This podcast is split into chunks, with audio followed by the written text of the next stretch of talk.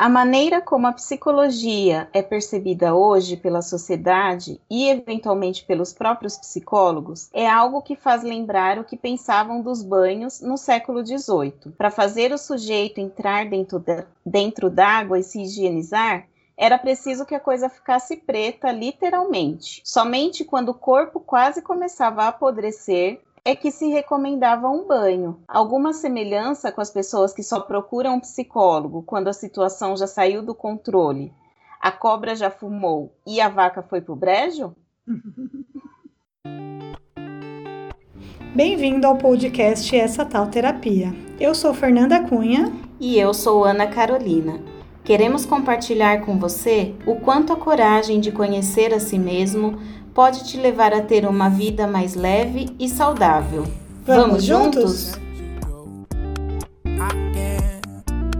Olá, corajosos! Estamos de volta! Muito feliz de gravar. Tudo bem por aí, amiga? Oi, tudo bem, amiga? E por aí? Tudo certo? Tudo ótimo também. Antes de começar esse nosso primeiro episódio de 2021, então, feliz 2021 pra gente. É, feliz 2021, pessoal que esse ano seja um ano de muita muita luz, né, para todo mundo. Que a gente saia desse problema que a gente está desde o ano passado, né, que é a pandemia, e que a gente consiga voltar à nossa vida, talvez não totalmente ao normal, mas dentro de uma normalidade aceitável, porque tipo, já está todo mundo bem no limite, né? É, bem no limite. Eu, particularmente, comecei o ano em crise, gente, eu estava num, num, num, num processinho aí de 90 dias de observação, que talvez eu ia ter uma alta da terapia, mas entrei o ano super em crise, enfim, mas passou, graças a Deus, graças à terapia. Que bom que as crises passam, né? Nossa, graças a Deus. Eu achei que não ia passar, assim, foram vários dias, eu não estava me reconhecendo. É estranho, né? Porque depois que a gente começa a fazer terapia, a gente começa a levar uma vida mais linear, mais leve. Quando você se, se vê de frente com uma crise, você, eu me estranhei. Meu Deus, eu, eu, não quero ser essa pessoa. Bate um desespero de. Eu, não, é. eu sei que eu era assim e eu, é essa pessoa que eu não quero mais encontrar mas às vezes a gente se encontra, né, na vida aí, e aí a gente tem que aprender a lidar. É, eu tô no meio de uma turbulência, tô no meio de uma crise, eu não sei se é por causa das medicações, porque eu parei o tratamento de psicoterapia, mas continuei o tratamento com um psiquiatra, né? E aí a gente precisou fazer algumas alterações nas medicações, e eu tenho me sentido um pouco estranho, alguns sentimentos não consigo identificar tanto, algumas emoções, estou numa turbulência aí e pensando em passar até com uma psicóloga para tentar desvendar aí. É porque às vezes assim, às vezes eu não preciso nem de uma de retomar um tratamento inteiro. Às vezes eu preciso só de uma orientação, né, que já aconteceu antes comigo. Mas é complicado passar por uma pandemia, gente. É. Eu fazia tempo Tomando que medicamento sem trabalhar, né? Assim, sem trabalhar fora, é bem complicado. É, essa pessoa que eu encontrei, eu mesma, né? Essa Fernanda que eu encontrei no começo do ano, era alguém que eu, é alguém que eu sou, e na verdade eu descobri que eu não vou me livrar, né? Que eu sou muito ciumenta. E eu estava lidando bem com isso até me deparar com algumas situações que me fez perder um pouco do controle. Mas a minha psicóloga disse que foi bom e foi mesmo, para eu lembrar que estava, que isso vive dentro de mim, né? Que não uhum. existe uma ex ciumenta, assim como não existe é, ex-gay, por exemplo. Né? Você é. é assim e pronto. E aí o que você tem que fazer é aprender a lidar com isso, não alimentar, não fomentar isso, né? Uhum. Que eu uhum. tava, nossa, é muito louco, porque você começa, a cabeça começa a encher, daqui a pouco o negócio tá um monstro mesmo, sabe? Sim. Então é aprender a controlar isso no início para que não fique um, não atrapalhe o que tá bom, sabe? Ah, é hum. muito, foi, foi bem difícil mas ao mesmo tempo foi bom é, para eu saber, porque assim, eu estou lidando com isso tendo uma orientação, né, que é o que você falou. Uhum. E aí fica mais fácil porque a gente não, não joga tudo pro alto, porque às vezes dá vontade de jogar tudo pro alto, né?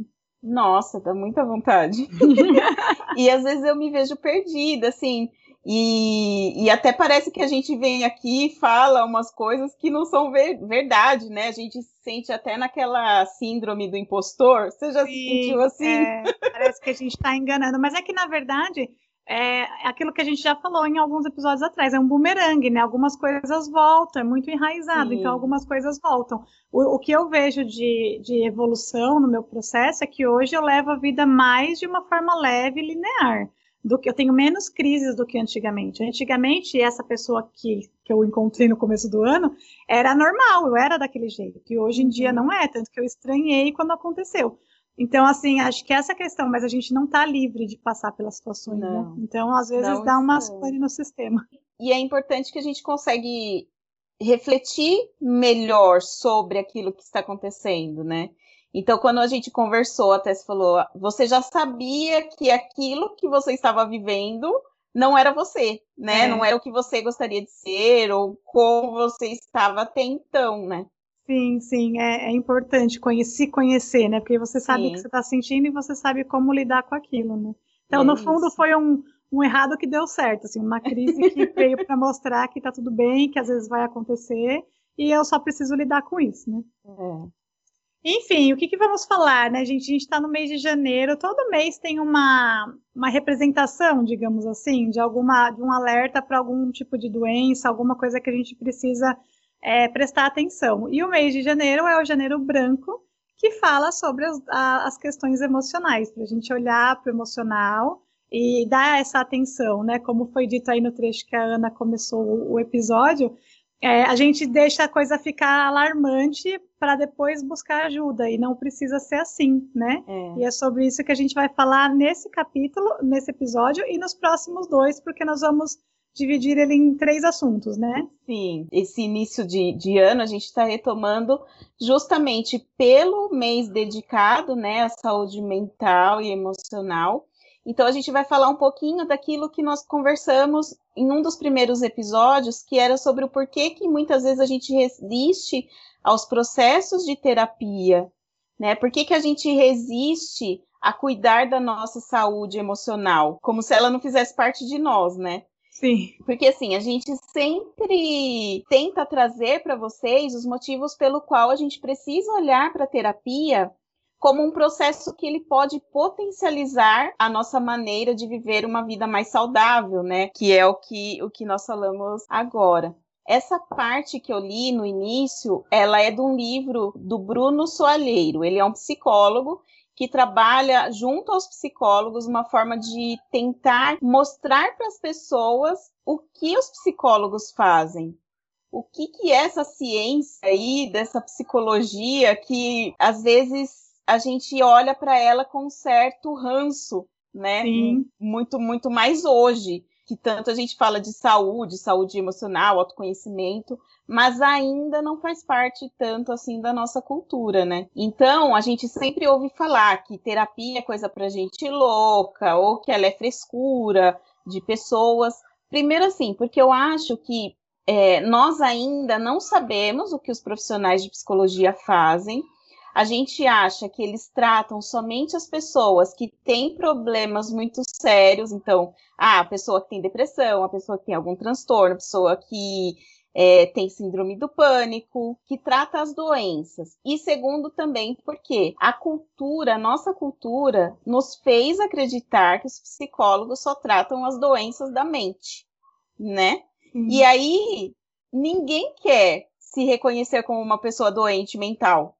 É, certo. Até, essa frase já, torna, já traz um quê de, de preconceito. Ah, fulano é doente mental. Você já imagina é. aquelas as pessoas que têm outros tipos de, de doença, é uma né? deficiência. Sim, que tem outras deficiências cerebrais, que é físico, que foi alguma falta de oxigênio, essas coisas que a gente vê, gente de cadeira de rodas assim, débil mental, que a gente falava Isso. antigamente, né? E não é assim. E né? hoje, ela, hoje, hoje se fala pessoas com deficiência intelectual que, que, que na verdade todo mundo acha que doença mental é alguém que tem alguma né, algum déficit, né? Algum, é. é. alguma deficiência. E, e, dentro disso, eu acho que além do, dos preconceitos, né, que a gente falou no segundo episódio, lá no comecinho, é, sobre ah, tudo que as pessoas acham e ah, é, é frescura, ou é para louco, ou não é para mim, tem também a questão, eu acho, da gente não saber reconhecer o que são as doenças mentais, né?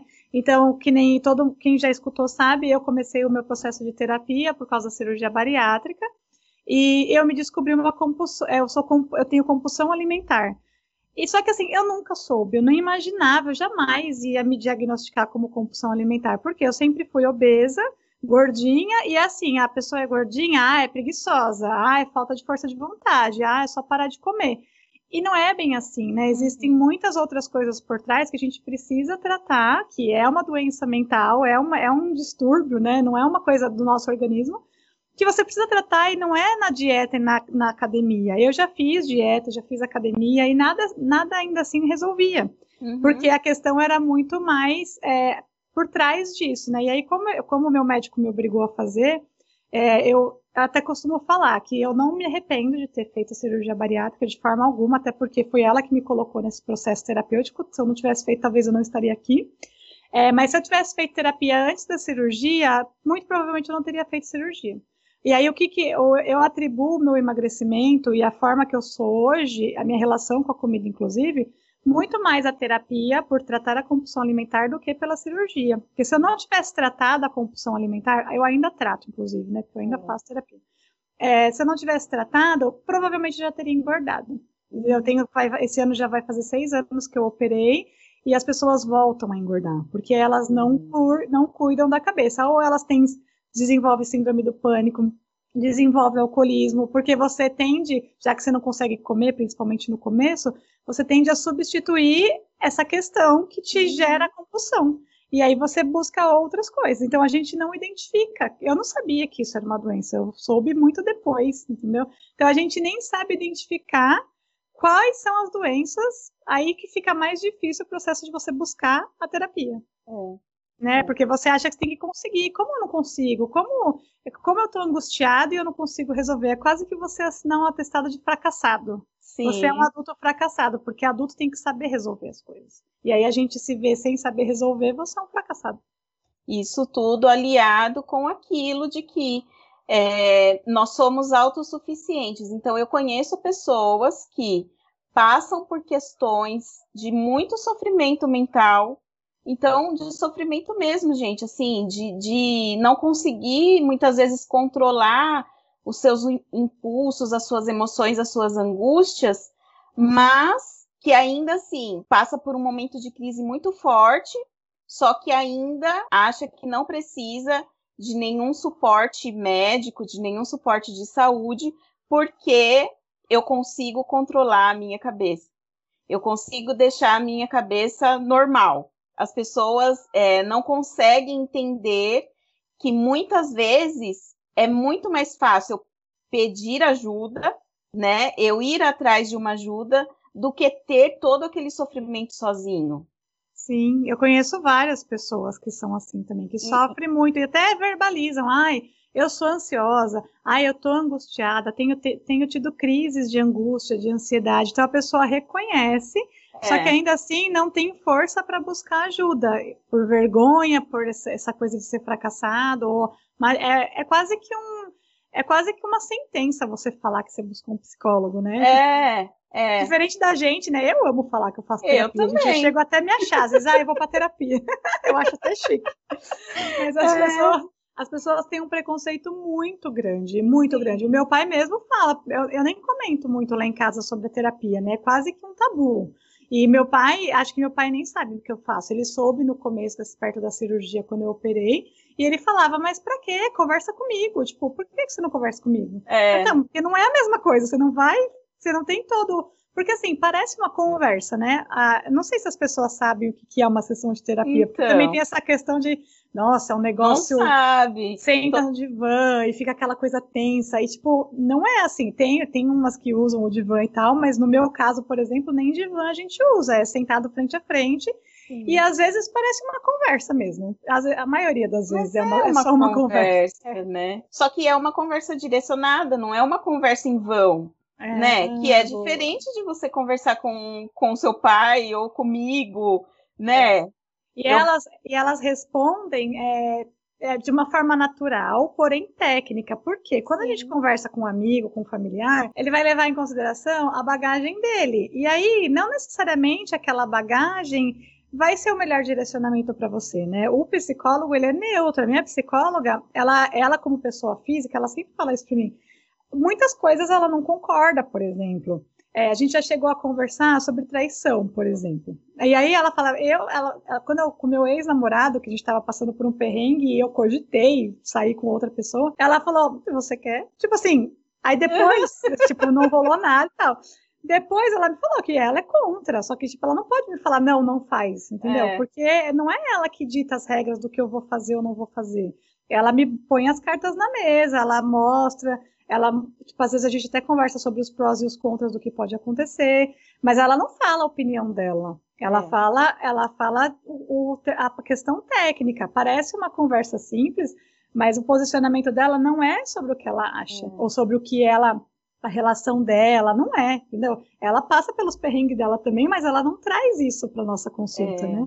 Que essa isso é o grande diferencial. É o grande diferencial. Essa liberdade que você tem dali naquele espaço que você tá, você poder tomar suas decisões, Sim. né? E, e, ela não vai te julgar em nenhum E não momento. tem o julgamento, é isso. Que é diferente de você conversar com uma com a sua mãe. Ai, mãe, é. tô, tô, pensando em trair meu namorado. O que que ela ia fazer, Nossa, falar, ela, né? Ela ia me matar. Ela até fala, porque assim, no final dessa minha relação, dessa última relação, eu fui para Cancún com umas amigas minhas, né? Na última semana, assim, eu cheguei, depois de uma semana a gente se separou. Mas a gente já tava mal. E aí a minha mãe fala, eu tenho certeza que você aprontou alguma coisa lá em Cancún. É. Tipo, ela, ela... Eu não aprontei, eu não aprontei, gente, eu juro. Por cheguei a, coisa... a gente nem conversou sobre Cancún. Não! É, mas eu não aprontei. Eu é. cogitei aprontar, mas eu não aprontei, assim, porque também tem outras questões, né? Tem os nossos valores, tem, eu, que não valia a pena. Mas que passou pela minha cabeça, passou. E que minha psicóloga não me julgou, ela não me julgou. E a minha mãe me julga mesmo sem eu ter feito, porque ela ainda acha que eu tenho. E ela é assim, tipo, é. agora no Natal eu decorei todo o apartamento pro Natal e tal, e eu coloquei uns pisca-pisca na cortina.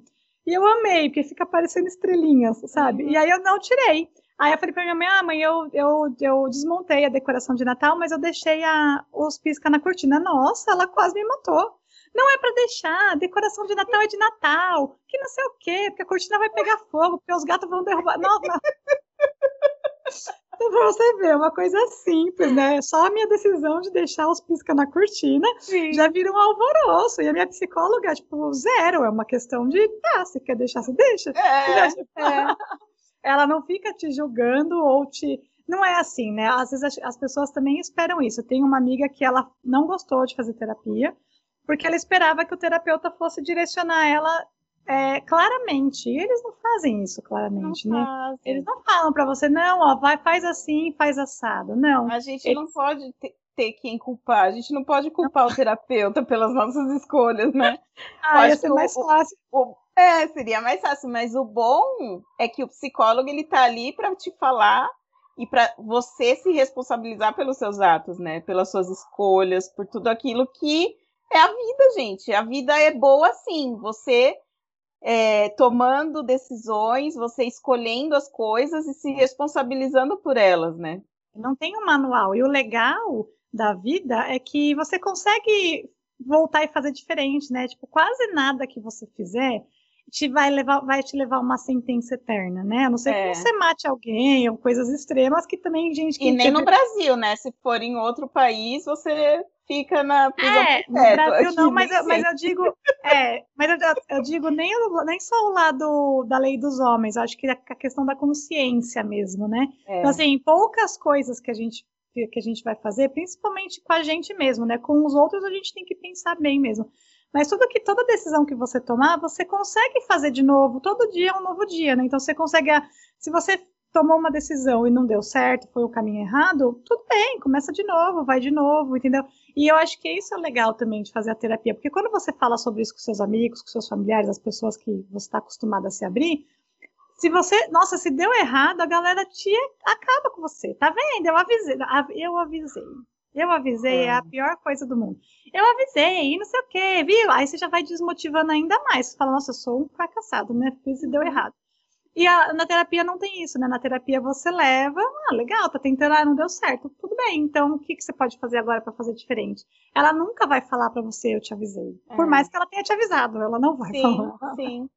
Eu acho isso muito legal, porque a minha psicóloga, às vezes eu falo, nossa, meu, ela já tinha me falado, e olha o que eu fiz, né? Tipo, tô fazendo tudo o contrário ela vai, ela vai acabar comigo. Aí quando eu tô nesse, nesse estágio é quando ela é mais fofa. Que ela é, acolhe, ela pega né? mais leve, é, ela me acolhe. É. E eu acho que a gente passa por todo esse processo, tanto de escolher, tanto de ser acolhido, e é o que a gente precisa, né, para enfrentar tantos desafios. E aí que tá. Eu acho que é por isso que a gente fala que quem faz terapia é corajoso, porque não é não é qualquer pessoa que está disposta a tomar as rédeas da própria vida e se responsabilizar pelas próprias escolhas, né? E aí eu não vou culpar o psicólogo, o, o, o fulano da esquina, o meu marido, os meus pais. Eu vou simplesmente falar, não, sou eu e daqui para frente sou eu e sou eu, né? É que a gente está acostumado a ter onde apoiar, né? Tipo, tem quem colocar a culpa para não assumir a responsabilidade. Então, parece que é mais fácil, mas na verdade não é, porque se você não assume a culpa, você fica no papel de vítima. E no que papel é de vítima, você não, não é, você não dirige a sua vida, né? Não cresce. Não, você não cresce. E aí a, o preço de assumir a rédea da sua vida, que é, é pesado, não é fácil, mas a, a, o preço, a, a, moeda de troca é você fazer o que você quiser da sua vida, Sim. né? Então é você poder começar de novo, é você fazer, ah, eu não me formei nessa profissão, mas eu não quero, quero fazer outra. É só a sua vida, é só sobre você, né? Não é sobre ninguém, não tem ninguém te controlando ali, não, você não é um fantoche, né? Você é o é. protagonista da sua vida. Então é maravilhoso, só que dá trabalho, né? Dá trabalho. É igual empreender, eu falo, é muito mais fácil você ter alguém que, que busca o salário para você todo mês, você faz o seu trabalho ali, independente você de ter recebe. trabalho ou não, você recebe. Aí quando você empreende, você é a pessoa que tem que buscar o dinheiro, então é muito mais difícil. Só que também é muito mais gratificante, porque é você que aprende mais, é você que dá as caras, é você que leva o mérito. Então, assim, uhum. assim, tudo tem os dois lados, né? Então a gente tem que escolher quais a gente prefere. É. Eu prefiro o protagonismo. Eu adoro ser protagonista da minha vida. Adoro. Sim. Apesar dos pesares. Eu também. Agora, essa é a parte que a gente falou, é daquilo que os psicólogos fazem, o que, que a gente encontra ali quando nós vamos fazer a terapia, né? Que não é necessariamente somente é, tratar uma doença, né? Tratar um, algo muito ruim. Porque, por exemplo, se você estivesse passando num, num médico clínico, na sua, é, na sua trajetória, você já teria recebido a alta porque curou aquele processo que estava mais como como posso mais motivo acentuado. principal, né? É. é sim, e aí você já não teria mais contato com ele. O psicólogo ele tratou aquela parte da doença e aí ele vai te dando subsídios para que o seu desenvolvimento enquanto pessoa consiga ser feito de uma forma bem mais natural, né? Bem mais tranquila e com apoio. É. Que eu acho que, que é isso. Além disso, é também essa parte do desenvolvimento. É, a Sandra, que é minha psicóloga, ela fala muito sobre isso desde o começo, que fazer terapia é tipo casca de cebola, você vai tirando e cada hora vai aparecendo mais coisas. Porque a gente faz o processo vivendo, né? Uhum. Então você está fazendo, que nem eu faço para a questão da compulsão alimentar, mas nisso as coisas vão acontecendo. Desde que eu faço terapia, eu emagreci, aí eu fiquei frustrada porque eu achei que emagrecer ia resolver minhas questões, não resolveu. Aí eu fiquei muito feliz com o meu aniversário. Aí eu conheci meu ex-namorado, foi muito legal. Aí a gente começou, a gente foi morar junto, foi um, um fuzuê. Aí o relacionamento começou a ir ladeira abaixo. Então, tipo assim, um monte de coisa é. foi acontecendo, entendeu? Aí as, as questões da confeitaria, aí eu me separei. Então, tipo, não é só. O mundo não para para você corrigir só aquele erro, né? É. Ah, não, vamos tratar só a compulsão. Então, problemas todos parem, não, não, me, não me atrapalhem, né? Sim. Não é bem assim, né? Tipo, muita coisa acontece, questão de família.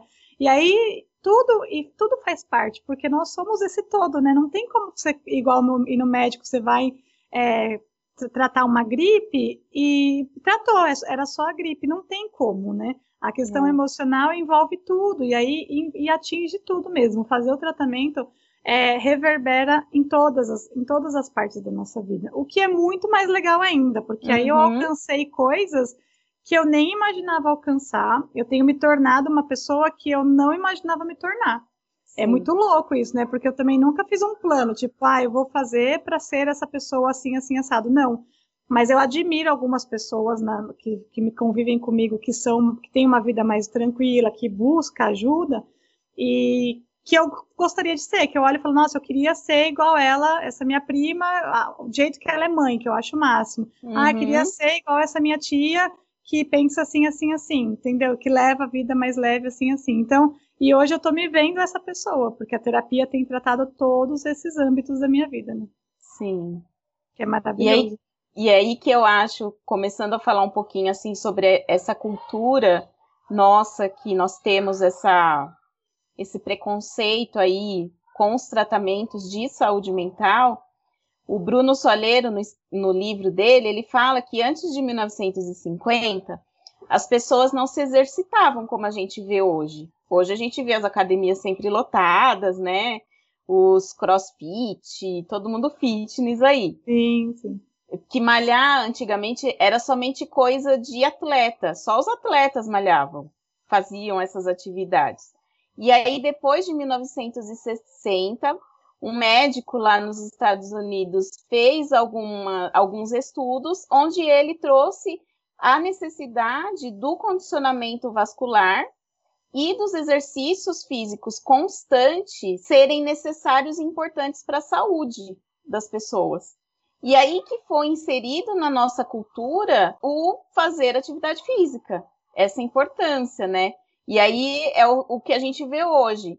Quanto mais atividade física você faz, mais você está saudável, né? E aí é comum a gente ver as pessoas indo ao dentista, ao médico, em consultas de rotina. Mulher vai em consultas de rotina a cada ano, a cada seis meses, faz exames. Tudo isso para prevenir as questões graves da nossa saúde física. Mas, infelizmente, essa cultura é, de saúde e prevenção, ela não, não, se, não se dá para a nossa área emocional. É como se a nossa saúde emocional, né, a nossa mente, ela já fosse ela não é, fizesse é, parte da gente. É, não faz parte desse todo, né? E é justamente pela cultura de que o problema emocional está relacionado às doenças, né? Então aí eu só vou no psicólogo se eu estou doente, que é o que eu falei lá no comecinho. Tem uma outra parte que ele fala assim, que eu acho bem legal.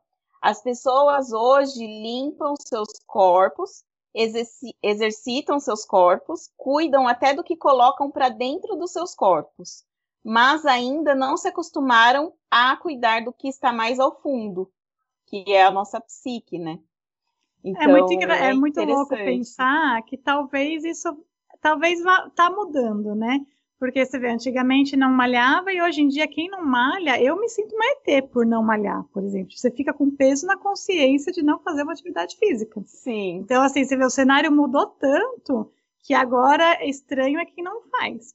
Uhum. E aí eu acho que esse movimento está acontecendo para a questão da terapia. Eu não sei se porque a gente segue muitas pessoas mais, né, que, que, que buscam e tal, mas eu acho que sim, que as pessoas têm buscado cada vez mais e eu acho que elas vão buscar ainda mais. Depois dessa pandemia, eu acho que a galera vai buscar e eu acho que as próximas gerações também, que eu acho que essas próximas gerações é. que estão vindo, a gente olha mais para isso, né? A questão que eu sempre falo também é que a gente está vivendo o olho do furacão, né? A gente está vivendo uma fase, uma época, não é só por causa da pandemia, eu acho que a nossa geração da mudança. E estar é. no meio dessa mudança é o mais trabalhoso, né? Uhum. Porque que nem uhum. quem chegou agora, a gente que chegou agora, entre aspas, no mundo, já sabe que tem que malhar. Tipo, Sim. agora imagina lá atrás, quando tudo isso estava mudando, as pessoas que, que malhavam e aí as outras falavam mal, ah, você é louca, pra que, que é. você vai é. malhar? Então, tipo assim, aquelas pessoas viveram essa, essa transmutação, assim como a gente está vivendo essa também, né? Que é essa mudança então, assim, onde a gente tem aí uma, acho que já tem uma boa porcentagem de pessoas que buscam ajuda, mas ainda é grande a porcentagem das pessoas que resistem, né? E a gente é meio visto como ET, como as chatas, é, ah, só fala é, de terapia. Só fala disso. Ah, é, exatamente. Então, o meu primo, o meu primo fala assim, que a gente é blá blá blá, como que é que ele fala? Vocês, ah, é blá blá blá, tá tudo bem, blá blá blá, goodbye, blá blá blá, não sei o quê. A minha mãe fala também, ah, o seu mundo é cor-de-rosa, que você vê tudo muito fácil. Não, não é, ou é, talvez, né, não sei, a gente, é, é a forma que a gente olha. E é isso mesmo, as pessoas se incomodam, né? E tá tudo bem, a gente está vivendo a fase da transformação, é o preço que a gente paga também, né? É. Eu acho muito bom essa parte de, de estar nesse processo. Para mim, assim, enquanto uma pessoa em tratamento contra a depressão, é, é, tá sendo um movimento muito difícil. Uh, é, como eu posso eu, eu venho aqui, eu falo, tudo que eu falo é muito verdade, mas assim, internamente para mim é um pouco mais pesado, talvez, se eu, se eu posso falar assim, porque é tudo muito. É, eu até estava conversando com uma amiga minha sobre a depressão. A depressão, o que, que ela faz? Ela faz você enxergar as coisas da maneira que elas são. É, eu ouvi até aquele podcast que você me mandou, que ele uhum. fala, não sei se você ouviu uma parte que ele fala sobre o joio e o trigo. Então, tem a parábola lá do joio e do trigo, e o, o, o joio foi plantado com o trigo, só que quando o trigo e o joio começam a crescer, eles são iguais. E aí o dono lá da fazenda fala assim que não é para tirar o joio enquanto ele está pequeno, porque corre o risco de tirar o trigo também. Então, os dois precisam crescer juntos. E aí ele faz a referência de nós. Então, até aquilo que não é bom em mim precisa crescer junto para que eu consiga fazer com que o trigo se, se desenvolva melhor até o final. E aí a gente, eu estava conversando com essa minha amiga de enxergar a depressão, principalmente nessa fase de de muitas pessoas estando aí num sofrimento constante é, emocional, de enxergar a depressão como essa coisa que faz com que a gente enxergue as coisas como elas são. Então, eu vejo pessoas, é, é, eu vejo a minha vida e eu não consigo me conformar com aquilo que eu vejo, entende? É, eu não consigo me conformar em ver o mundo como ele está, o, no final do ano eu estava em crise porque eu não estava. Ai, parece, parece engraçado, mas minha irmã deu risada, mas assim. eu estava muito triste porque eu não me conformava que eu estava aqui na minha casa sem fazer nada, em quarentena, e as pessoas lá no meio do Pantanal apagando fogo. Você entende essa esse sofrimento que é uma coisa de que eu não consigo me conformar com aquilo que está acontecendo de ruim e a minha vida aqui, como tá? Né? Então, esse processo de tratamento e de, de você entender que é necessário continuar, apesar de tudo isso, ele traz um peso, né? Então, eu acho que estar aqui, falar sobre isso, falar sobre saúde mental, a necessidade de se procurar um psicólogo enquanto nós estamos bem, enquanto ainda não apodreceu o corpo, né? Uhum. Que é o que ele fala, enquanto ainda não não não tá tão sujo, é importante para que a nossa vida consiga caminhar de uma forma bem mais linear, bem mais tranquila e bem mais leve. É, eu acho também, eu acredito muito nisso. Eu acho que a gente, lógico, de uma certa forma, acho que todo mundo tem algumas coisinhas que incomodam e que você já pode de cara buscar e levar essas questões, que seria o ponto de partida para isso, né? Não precisa ser algo muito grave, eu isso. também acho que não precisa, assim, porque quando está muito grave, você já está num extremo, né? Que nem eu uhum. estava no extremo de fazer a cirurgia, então, tipo, ah, você já está no extremo de ter que tomar remédio e tal. Então, tipo, aí fica mais difícil é. de, de resolver, fica mais trabalhoso de resolver, Sim. o negócio leva mais tempo, então são várias questões, né? E eu estava conversando essa semana também, e aí eu até falei para uma amiga minha, a gente veio nessa vida para ser feliz, né? Para levar uma vida tranquila, para tranquila que eu digo assim, uma vida mais linear. É claro que coisas acontecem, hora você está muito feliz, hora você está muito triste, é, mas de uma certa forma, uma vida mais linear. Então, qualquer coisa diferente de ser feliz, de estar tá bem, é, dá atenção para aquilo, né? Uhum. Eu conheço gente que verbaliza e que fala, já até falei aqui, né? Tô angustiada, tô com crise de ansiedade, então isso não é normal. Só que a gente se acostuma até com o que não é bom, né? É. Então, assim, aí acaba parecendo normal e não é normal, entendeu? Tipo, às vezes é uma relação que tá incomodando, que aí você não tem coragem de tomar uma atitude ou não sabe como resolver, porque também às vezes nem precisa necessariamente terminar, separar. São várias coisinhas que vão incomodando e que muito provavelmente um profissional da área vai conseguir te ajudar, né? É. E eu não digo nem também só a terapia. A gente bate muito na tecla da terapia, da psicoterapia, porque é o que a gente faz, é, né? A é a nossa gosta. realidade. Mas existem outros meios também, né, que você pode buscar. Existem grupos de ajuda. Existe. Gente, vocês estão ouvindo meus gatos correr? Eles estão. eles acordaram agora e eles estão super no pique correndo pra lá e pra cá. E esse chão novo que tá na minha casa agora, ele faz mais barulho que o piso uhum. antigamente. Enfim. É, e aí eu acho que você pode buscar outras formas, entendeu? Eu acho que ler é uhum. é muito importante. Eu estou terminando de ler as cinco linguagens do amor e eu acho é fenomenal, assim, um livro para quem está passando por problemas relacionais maravilhoso. Então, se você ler e conseguir colocar em é. prática, né? Tem várias formas de, de você buscar ajuda, se você não pode ou você está muito é, relutante com a terapia. Porque acho que depois que você uhum. vai buscando outras ajudas, de repente você vai abrindo a cabeça e aí você se entrega, né? Então tem outros caminhos também. Mas eu acho que a mensagem principal é você saber que não é normal, gente. Tá ouvindo? Tô, agora eu ouvi. Meu Deus, eles nunca ficaram assim de tarde, né?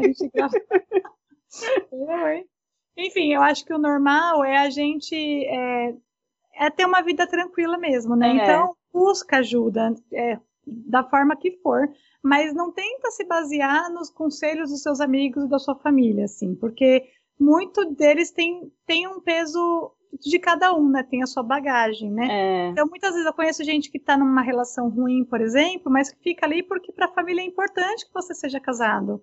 Só que assim, aquilo não está te fazendo bem, então uhum. não é assim, entendeu? Então, é, tenta buscar de outras formas porque não é normal. Não é normal é. viver angustiado, não é normal viver com ansiedade, com ansiedade a mil, né? Ansiedade é um sentimento normal, mas não em excesso. Medo não é um sentimento em excesso, não é um sentimento normal. Enfim, se você está descontando em comida, bebida, tudo isso são questões que dá para resolver, né? Sim. E que a gente não precisa conviver com isso. A gente veio aqui para ser feliz. É.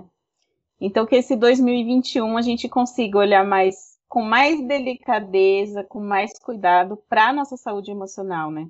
Eu Sim. acho que é esse o meu desejo para mim, para você e para todos vocês que ouvem a gente, é que a gente tenha uma, uma responsabilidade com a gente, com as nossas emoções, porque muitas outras pessoas também dependem desse nosso melhor que, que estiver Sim. aqui dentro, né?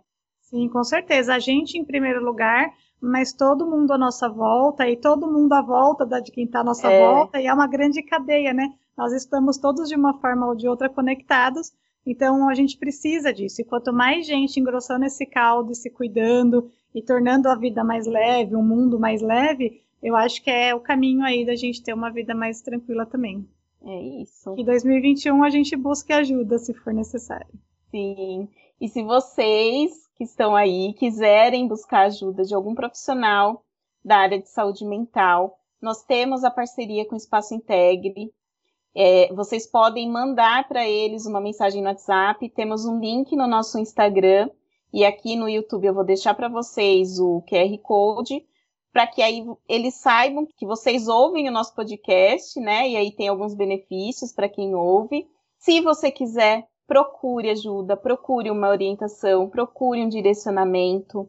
Se não quiser a terapia, né, psicoterapia, procure outras formas. A gente está aqui para falar para vocês que não tem problema ter uma vida mais leve, ter uma vida mais saudável, uma vida consequentemente mais feliz. É para isso que a gente nasceu. A vida não pode ser só isso, né, amiga? É, não, eu, eu não, eu não me conformo em acreditar. Para mim, a gente é. tem que ser feliz e tem que ser o máximo de melhor possível, assim. Sim. O tanto de coisas boas que a gente puder viver, é esse é o caminho, né? É, esse é o caminho que a gente tem que seguir. E sigam é. a gente nas redes sociais, lá no Instagram, essa tal, arroba essa tal terapia. A gente está sempre por lá, colocando alguns conteúdos, aparecendo de vez em quando. E semana que vem tem mais. A gente vai continuar falando sobre o porquê de buscar terapia, mas em outros âmbitos outro, também, não só na questão de doença emocional. É certo? É isso, gente. Se inscreve aqui no canal, tá bom? Também, se inscrevam aí e curtam o nosso vídeo para a gente conseguir alcançar mais pessoas. É isso. Certo, até a próxima sexta. Até a próxima sexta. Tchau, tchau. Tchau. Obrigada por ouvir essa tal terapia. Siga a gente no Instagram, arroba essa tal terapia. Se você quiser compartilhar sua história, escreve pra gente no e-mail essa tal terapia@gmail.com. Até, Até, a próxima, próxima sexta. sexta.